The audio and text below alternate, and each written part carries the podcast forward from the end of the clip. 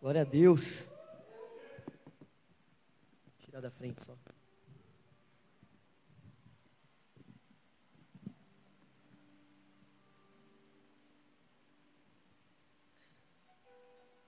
Glória a Deus. Uou! Não tem como não se emocionar, não tem como. Obrigado, Cris. Não tem como cara, não se render à presença de Deus em tudo que Ele já manifestou, em tudo que Ele já fez essa manhã. E, cara, é uma daquelas manhãs que vai parecer que tudo foi combinado, mas não foi. Foi tudo divinamente orquestrado pelo autor e consumidor, consumador da nossa fé. Porque tudo que o Deco ministrou, tudo que o Rafa ministrou, tudo que o Mateus ministrou. É praticamente tudo que eu preparei para ministrar hoje para vocês. Então eu peço, inclusive, que vocês estendam graça a mim por ouvirem as mesmas coisas. Mas eu acho que se o Senhor está trazendo à tona uma mesma mensagem, é porque Ele quer realmente destacar isso nos nossos corações. Eu creio que como igreja a gente está entrando numa nova estação. Jesus falou para a gente poder interpretar os sinais, como alguém que reconhece quando a chuva está vindo. E eu creio no mais profundo do meu coração que estamos à beira de uma nova estação. Que estamos vendo uma nuvem do tamanho da mão de um homem se formar nos céus. E como Nelson falou, a estação está crescendo, a igreja está crescendo. Mais do que isso, creio que estamos caminhando a uma nova estação em profundidade a uma nova estação em intimidade. E hoje eu quero falar mais sobre aquilo que Deus já está ministrando desde domingo passado e hoje de forma graciosa derramou sobre os nossos corações. Sobre estarmos em outros lugares, mas entendermos e reconhecermos que o melhor lugar é aqui. Sobre já termos experimentado tudo quanto é vida, tudo quanto é proposta, tudo quanto é sensação, mas entender que o banquete está aqui, está na presença de Deus. Por isso eu quero te convidar a abrir comigo no Salmo 63.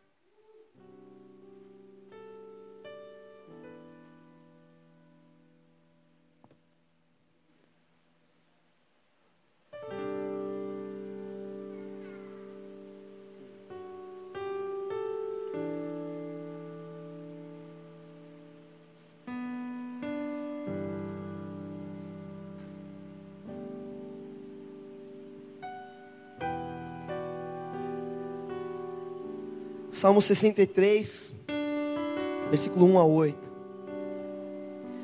Ó oh Deus, tu és meu Deus, eu te busco de todo o coração. A minha alma tem sede de ti, todo o meu corpo anseia por ti, nessa terra seca, exausta e sem água. Eu te vi em teu santuário e contemplei teu poder e tua glória. O teu amor é melhor do que a própria vida com os meus lábios te louvarei. Sim, te louvarei enquanto viver. A ti em oração levantarei as mãos. Tu me satisfazes mais que um rico banquete. Com cânticos de alegria te louvarei. Quando me deito, fico acordado pensando em ti, meditando a teu respeito a noite toda. Pois tu és o meu auxílio, à sombra de tuas asas canto de alegria e a minha alma se apega a ti, tua forte mão direita me sustenta. Se vocês me permitem, eu vou orar mais uma vez. Senhor Deus, ah, tu és o nosso Deus, nós te buscamos de todo o coração, Deus, e eu oro, Senhor, para que esta manhã, nessa terra seca, exausta e sem água, nós possamos te contemplar em teu santuário, ver o teu poder, a tua glória e provar do teu amor que é melhor que a vida. Que não sejam as minhas palavras, que não seja a minha vida, que não sejam, Senhor, as minhas ações, os meus méritos, mas que seja a sua graça, Deus, estendendo um banquete ao teu povo, estendendo um sabor novo da vida à sua congregação essa manhã. Desperta o amor e a paixão na tua noiva. E fala, Senhor, pelo teu espírito aos nossos corações. Em nome de Jesus. No domingo passado, o Mateus ele pregou sobre algo que eu entendo ser crucial para vivermos um evangelho puro e poderoso. Ele falou sobre irmos ao encontro de Deus, deixando para trás um evangelho superficial e uma graça barata. Durante toda essa semana, eu fiquei meditando e refletindo sobre o versículo de Êxodo que ele destacou, dizendo que enquanto Moisés ia ao encontro de Deus na tenda, fora do arraial, todo o povo permanecia de pé com, as, com a mão em suas tendas, esperando para ver o que acontecia. Cara, diante de um Deus que se revelou santo, poderoso, fogo consumidor no Sinai, um Deus justo, talvez aquela mão na tenda do povo representasse o único consolo ou tentativa de segurança a um coração amedrontado, presente naqueles à margem de um relacionamento com o Eterno. E se Deus se irasse enquanto Moisés estivesse na tenda do encontro? E se Deus fendesse os céus e descesse? E se a justiça de Deus decidisse invadir o povo e o acampamento de novo? Talvez aquela mão na tenda fosse a única segurança que eles tinham de se apegar à própria vida. O problema é que aqueles que não soltam a mão da tenda nunca seguram na mão de Deus. Nunca entram na tenda onde Deus fala face a face com os seus amigos. Aqueles que não estão dispostos a entrar mais fundo, a ponto de não dar mais pé, nunca saberão o que é ser totalmente conduzido pelo rio de Deus. E nós precisamos ser aqueles que vão mais fundo, aqueles que desfrutam de tudo o que Deus tem para nós, aqueles que entendem, como o Rafa compartilhou, que em Deus não existe fome a ser saciada, apenas um, uma fartura a ser compartilhada. E nessa manhã eu quero dar continuidade a essa mensagem que eu creio ser tão importante, principalmente nos dias que vivemos. Eu quero falar sobre fome e sede de Deus, eu quero falar sobre entrega, eu quero falar sobre devoção, eu quero falar sobre uma vida digna do Evangelho, na profundidade que Deus deseja, para sermos uma geração que serve aos propósitos dEle. Eu quero falar hoje sobre satisfação em Deus. E por isso o título da minha mensagem hoje é Nada mais satisfaz. Nada mais satisfaz. Nada. No próprio Salmo 65, que o Rafa citou aqui, Davi escreve também: Como é feliz aquele que tu escolhes para se aproximar de ti, aquele que vive em teus pátios. Quantas coisas boas nos saciarão em tua casa, em teu santo templo.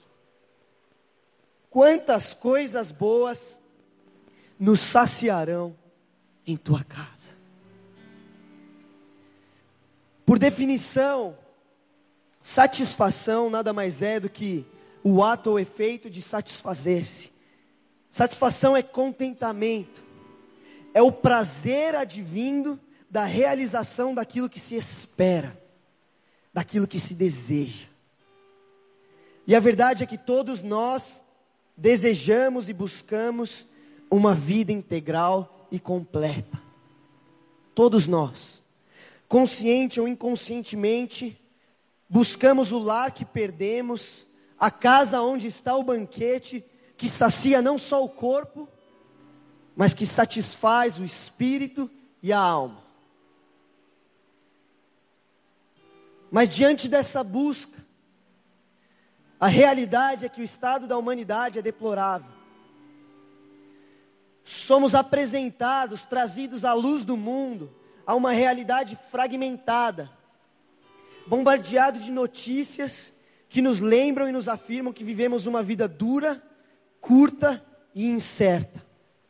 E na tentativa de escapar dessa realidade, na tentativa de nos apegar à nossa tenda, não nos damos conta de que em nós há uma sede e uma fome que não podem ser satisfeitas por nada do que é visível ou do que é material. Estamos alienados de Deus, imersos em infelicidade, iniquidade e insatisfação. Cara, umas semanas atrás, fomos ao shopping assistir um filme.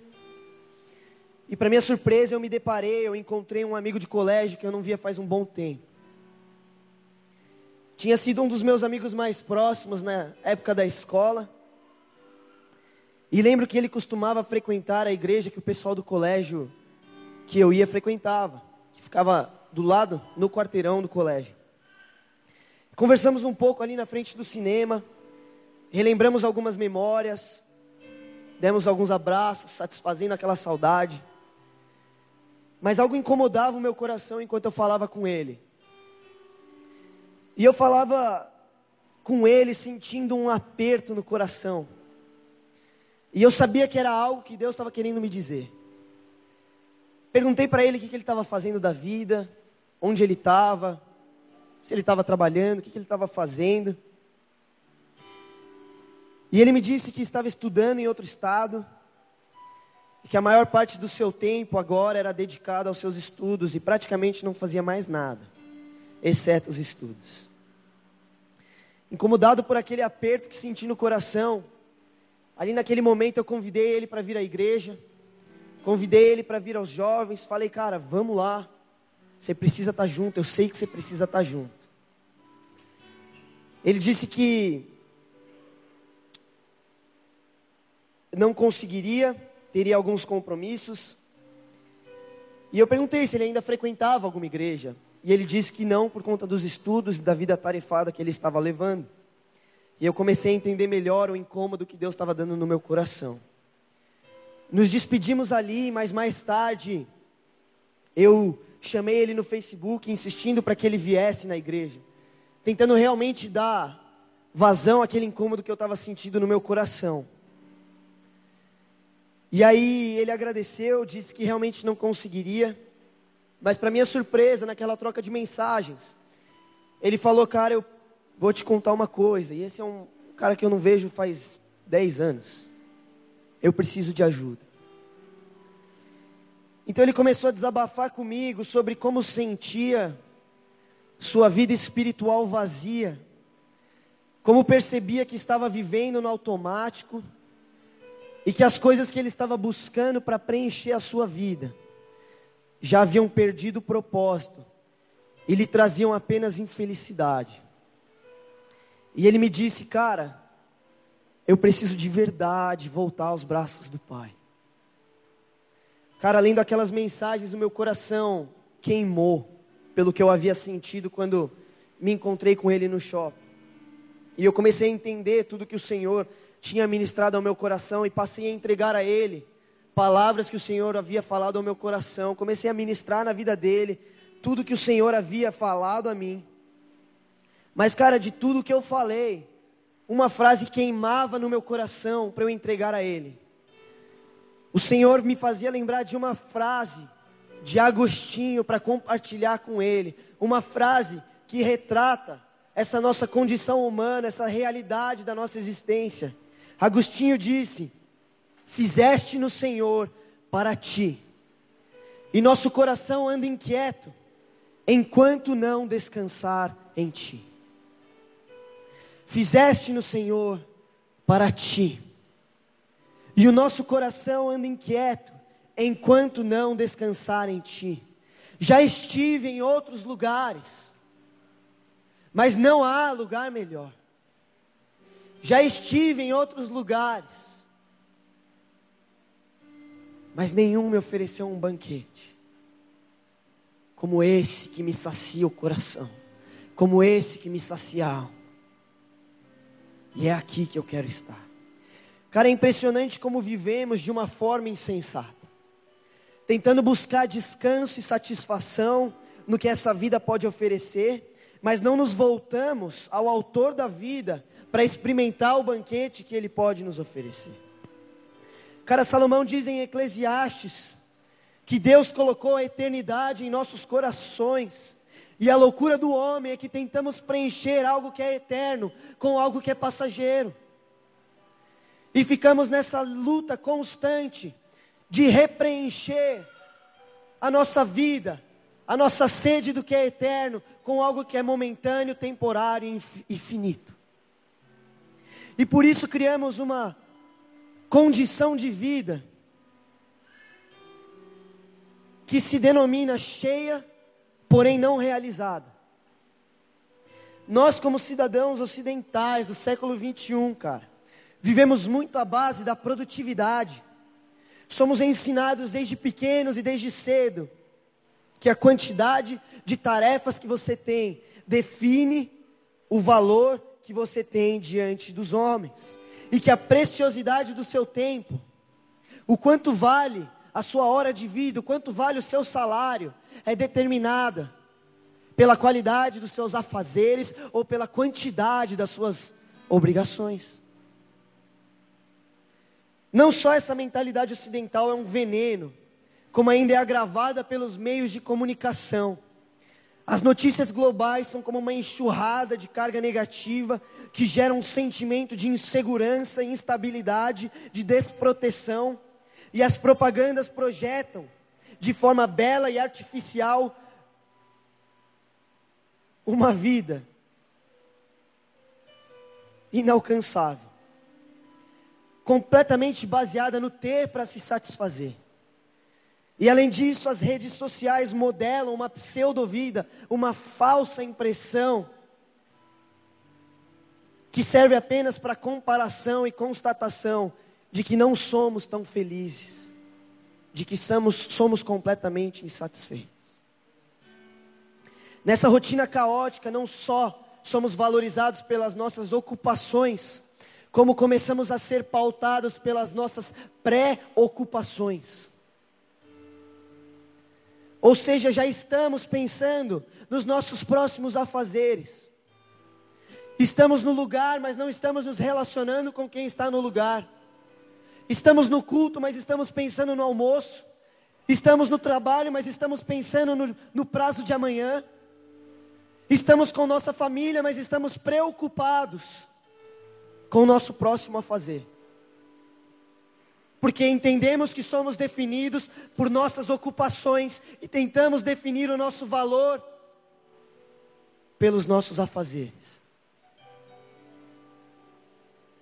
Em meio a tudo isso nasce esse paradoxo perigoso de insatisfação, de cheios, de completamente ocupados, porém nada realizados, e completamente insatisfeitos. Nossa mente e coração estão tão cheios de coisas. E além disso, ficamos tentando responder e atender às nossas próprias expectativas e as dos outros a nosso respeito. E tais expectativas fazem com que intimamente nos sintamos totalmente insatisfeitos. Vivemos como que em uma mentira, pois externamente estamos sempre ocupados cumprindo realizações e exigências, batendo metas e terminando afazeres, porém internamente sentimos que algo está faltando, que algo não satisfaz essa fome e sede de vida. Não estamos felizes com o que fazemos, com quem está ao nosso redor e principalmente com quem somos. Cara, essa é a realidade do ser humano hoje. Essa é a sociedade na qual vivemos hoje. E se não pararmos para entender Romanos 12, que diz: sejam transformados pelo renovar da sua mente, vamos ser amoldados aos padrões deste mundo, viver completamente preocupados e definidos pelo que fazemos, sem nunca desfrutar do banquete que Deus nos chama para participar. Sem nunca soltar a mão da nossa tenda para segurar na mão de Deus. Sem nunca ir à tenda do encontro. Dizer, Deus, quero ser conhecido por ti. E pensar essa realidade humana, essa condição social e existencial, sem a luz do Evangelho, é desesperador. Porque vivemos então sujeitos a duas desgraças: viver a desejar aquilo que nunca alcançamos, ou um dia alcançar tudo o que desejamos e sonhamos, e a partir daí viver num vácuo existencial, lutando todo dia com o medo de perder tudo que conquistamos. Essa é a realidade do homem sem a luz do Evangelho. Realidade que levou Jesus a dizer de que vale o homem ganhar o mundo e perder a sua alma. Essa semana no meu trabalho, um colega me viu fazendo uma pesquisa, um estudo e até uma arte com o Monte Sinai, com Moisés, e começou a me perguntar várias coisas sobre a Bíblia. Começou a me perguntar várias coisas, porque ele tinha assistido a novela de Moisés, dos Dez Mandamentos. E quando eu percebi, eu comecei a contar toda a trajetória do povo de Israel, todo o livro, do, o livro de Êxodo, Números. E quando eu vi metade da minha baia, do meu ambiente, estava prestando atenção na história e fazendo algumas perguntas. E aí, quando eu terminei de contar a história, eu só vi ele acenando negativamente, mexendo a cabeça, dizendo: Cara, eles eram muito burros. Os caras tinham acabado de ver o mar se abrir. Isso é alguém que não conhece a Deus falando. Tinham acabado de ver um monte pegar fogo. Tinham acabado de ver a glória de, do Deus de Israel se manifestar no Monte Sinai. E eles constroem para si um bezerro de ouro. Os caras eram muito burros, não é possível. E eu tentei fazer o meu máximo para tentar mostrar a ele que eu e ele estávamos na mesma condição do povo de Israel. Que eu e ele somos iguaizinhos àqueles que pecaram construindo um ídolo. E ele falou mesmo assim, eles viram, eles viram. Eu não consigo entender. E eu continuei insistindo, cara, nós somos exatamente como o povo de Israel em Êxodo 32. Que diante da demora de Moisés, constrói para si um ídolo que satisfaça os seus sentidos. Um Deus que podem controlar, um Deus que podem manipular, um Deus que podem usar para preencher o vazio daquela espera, daquela demora. Eu e você somos iguaizinhos a eles que preferem o ouro que reluz diante dos teus olhos, do que subir ao monte para contemplar o Deus invisível. Preferimos aquilo que satisfaz os nossos sentidos do que aquilo que satisfaz a nossa alma.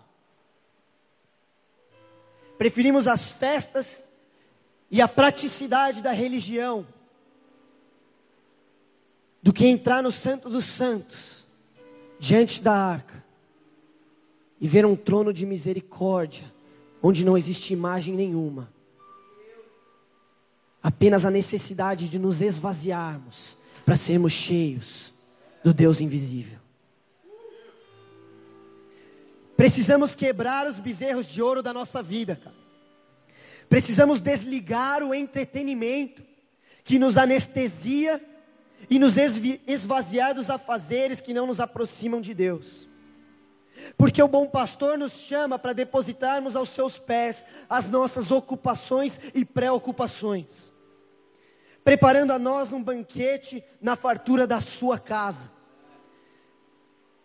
E como diz nos Salmos, nos dá de beber do teu rio de delícias, pois nele está a fonte da vida.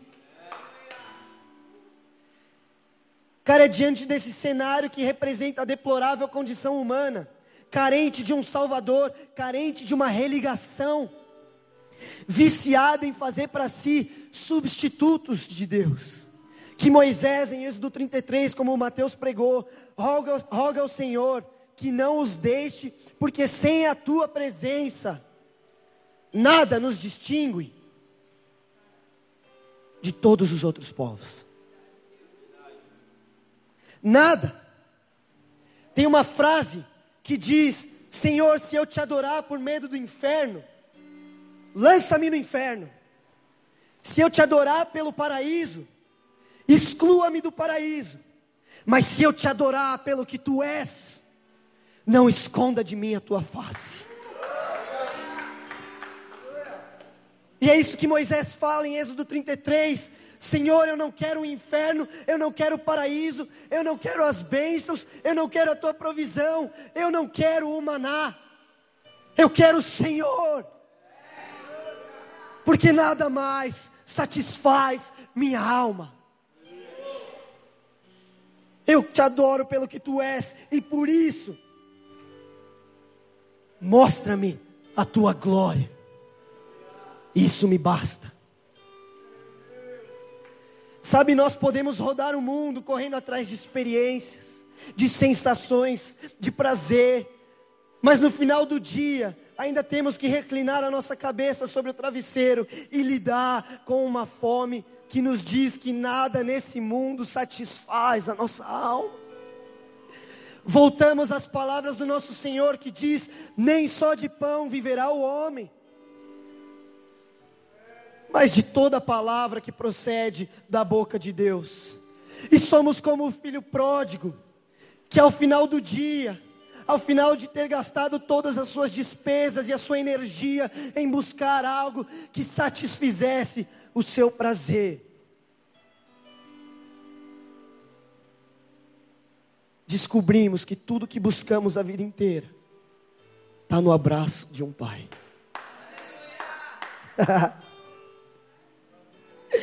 e todo o seu prazer agora está na casa do Pai.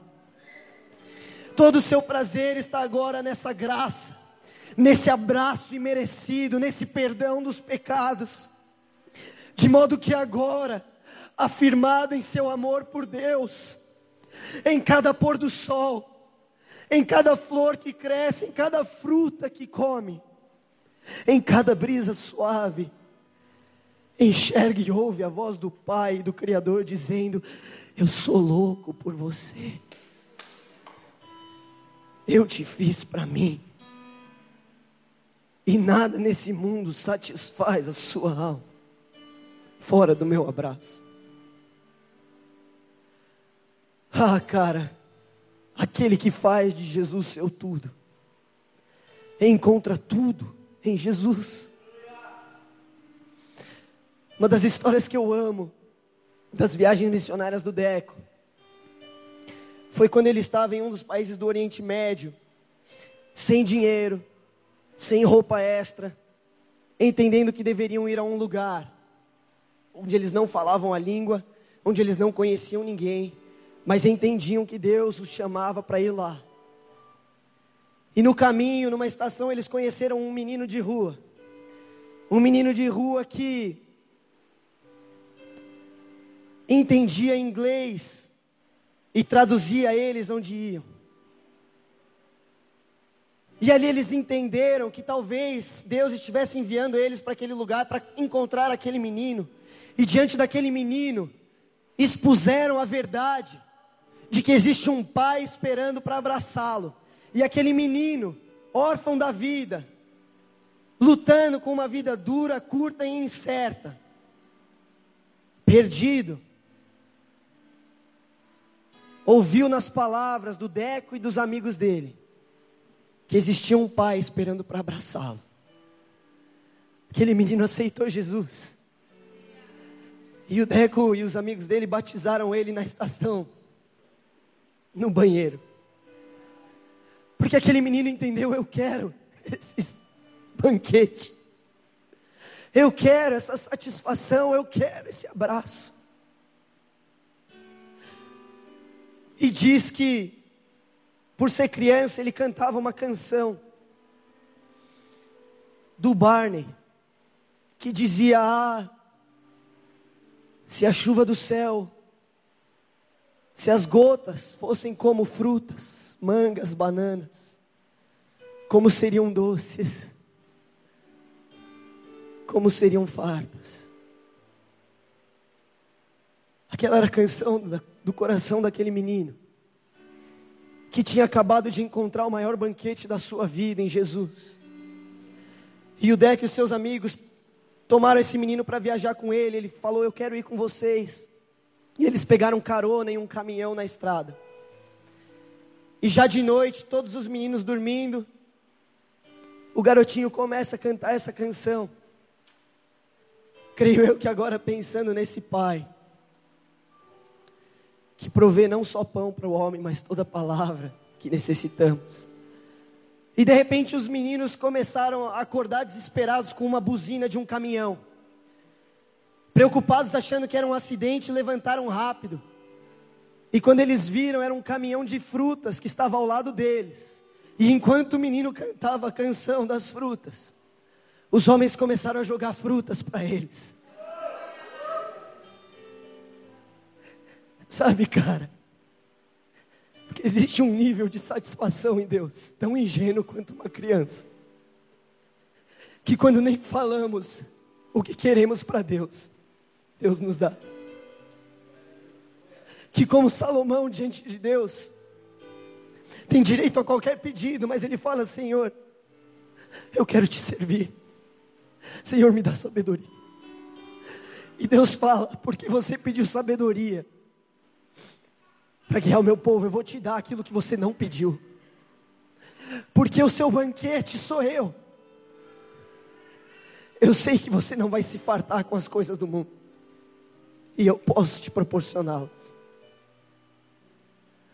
Ah, cara, que se levante um povo cujos olhos não se encantam com as coisas do mundo.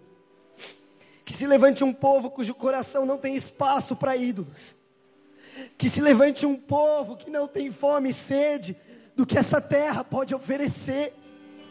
E diante de toda e qualquer circunstância da vida, pode afirmar como Paulo: aprendi a estar satisfeito em toda situação. Porque seja tendo pouco ou tendo muito,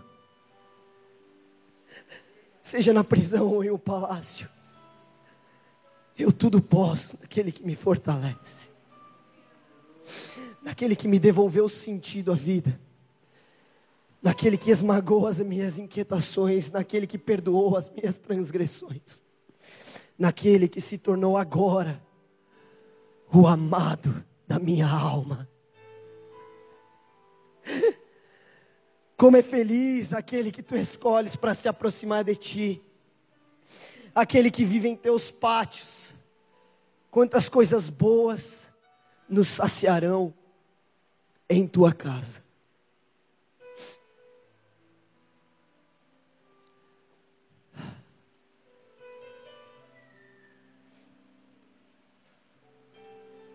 Eu gosto do John Piper, que em cima dos pensamentos de Blaise Pascal e C.S. Lewis, diz que o mundo precisa de cristãos hedonistas, aqueles que buscam prazer. Não que buscam o prazer como fim em si mesmo, porque isso não é a vontade de Deus. Mas cristãos que encontram todo o seu prazer em Deus. Cristãos que entendem que cristianismo não é uma religião, que cristianismo não é uma obrigação, que cristianismo não é uma série de ocupações e afazeres, cristianismo é um banquete de graça que satisfaz a alma. É o abraço do Pai ao filho pródigo.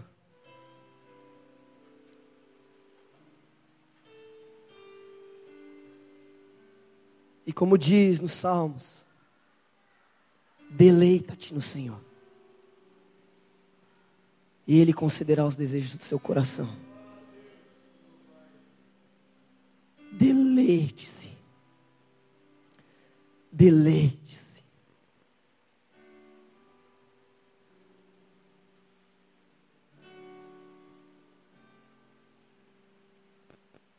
Jesus, quando cita as palavras de Moisés ao povo de Israel, dizendo: nem só de pão viverá o homem, mas de toda palavra que procede da boca de Deus. Mais para frente, diz: Eu sou o pão da vida.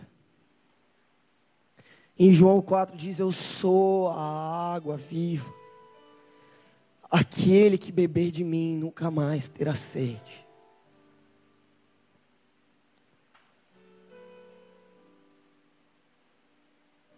Cara, nós precisamos, como igreja, encontrar o nosso prazer em Deus, encontrar o nosso deleite em Deus encontrar a nossa satisfação nas palavras de Deus. Nós precisamos colocar no centro da nossa vida a presença de Deus. E assim como Davi, poder então declarar: Senhor, uma coisa eu te peço e a buscarei.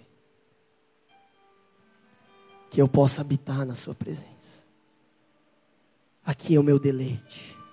Aqui é o meu lugar. Aqui a minha alma se satisfaz. Porque aqui eu encontrei o amado da minha alma.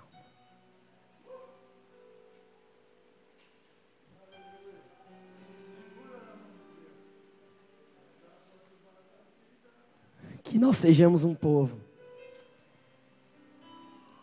que não encontra satisfação em lugar nenhum, que não se perde em meio às preocupações e os afazeres, mas um povo que gasta horas na presença de Deus, não pelo que Ele pode nos dar, mas por quem Ele é, cara.